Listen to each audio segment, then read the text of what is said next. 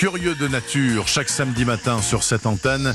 Et le monsieur curieux s'appelle Alain Bougrain-Dubourg, que je salue. Bonjour, Alain. Bonjour Bernard. À partir de mercredi prochain et durant trois jours, la bonne ville de Lyon va accueillir les deuxièmes assises nationales des insectes pollinisateurs dont les principaux sont les abeilles, j'imagine. Ah, pas que, Pas- vous pas que, allez le voir, mais l'objectif de cette opération, c'est l'élaboration d'une contribution collective qui s'inscrit dans le plan national d'action sur les insectes pollinisateurs. Alors, l'association organisatrice Arthropologia a prévu de donner la parole à 250 experts qui vont se relayer chaque jour pour tenter d'enrayer le déclin en rappelant que 90% des plantes sauvages n'existent que grâce à la pollinisation Bien sûr. et que nous devons aux butineurs euh, et butineuses les trois quarts de notre alimentation. Mais qui sont exactement les pollinisateurs? Parce que il n'y a pas que les abeilles domestiques, vous disiez. oui, donc, hein. effectivement, on compte près de 20 000 espèces d'abeilles sauvages.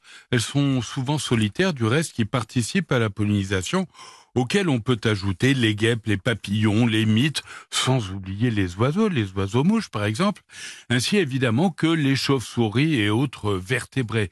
Or, l'IPBES, vous savez, c'est le comité d'experts mondial sur la biodiversité, Oui.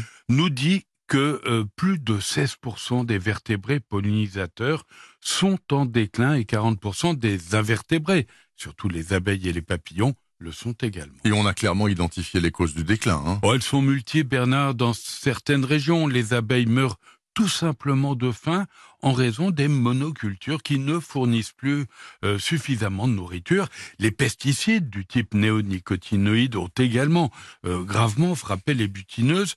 On a beaucoup parlé du varroa, c'est un acarien importé, euh, euh, on ne voulait pas évidemment d'Asie dans les années 80, qui oblige les apiculteurs à traiter les colonies, notamment avec des huiles essentielles. Oui. On sait aussi qu'à force de sélectionner les abeilles pour favoriser la production, eh ben, elles deviennent moins adaptées aux contraintes de leur milieu. Il y a la pollution électromagnétique, etc. Enfin bon. Il y en a plein, en fait, des plein de raisons. Et raisons, puis, et puis surtout, et aussi, il y a l'épouvantable frelon asiatique. Alors lui aussi, c'est un intrus, effectivement. Il est arrivé en France vers 2004.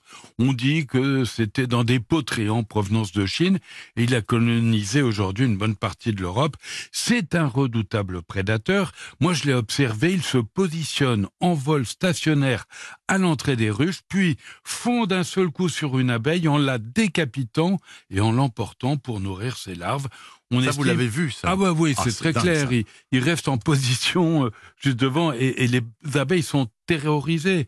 Alors on estime qu'une dizaine de frelons asiatiques peuvent éliminer une colonie d'abeilles. Est-ce qu'on a des moyens de lutte efficaces ou pas? Alors vous savez, l'ANSES, l'Agence nationale de sécurité, considère qu'on pourrait utiliser du dioxyde de soufre, qui serait la lutte chimique la moins impactante pour la nature.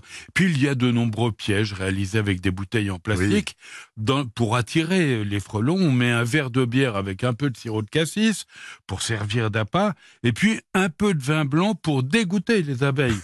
C'est Laurent Berger qui me disait ça. Ça fait un kir, quoi. Voilà, ça fait un kir. Et, mais toutes ces techniques n'ont pas encore réussi à venir à bout de ce ravageur. Et toujours dans ce monde des abeilles, il y a un bel événement à recommander. hein. Oui, on reste dans l'univers donc des abeilles avec une exposition remarquable présentée par le Muséum d'histoire naturelle du Havre et intitulée Abeilles, une histoire naturelle.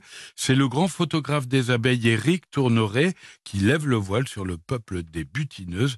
Il y aura également des conférences, des animations pour les jeunes et c'est jusqu'au 5 janvier. Ce message Merci, merci beaucoup Alain Bougrain-Dubourg, donc chaque samedi matin, pour cette euh, rubrique euh, animalière, mais pas que. Merci beaucoup, je vous souhaite une bonne semaine.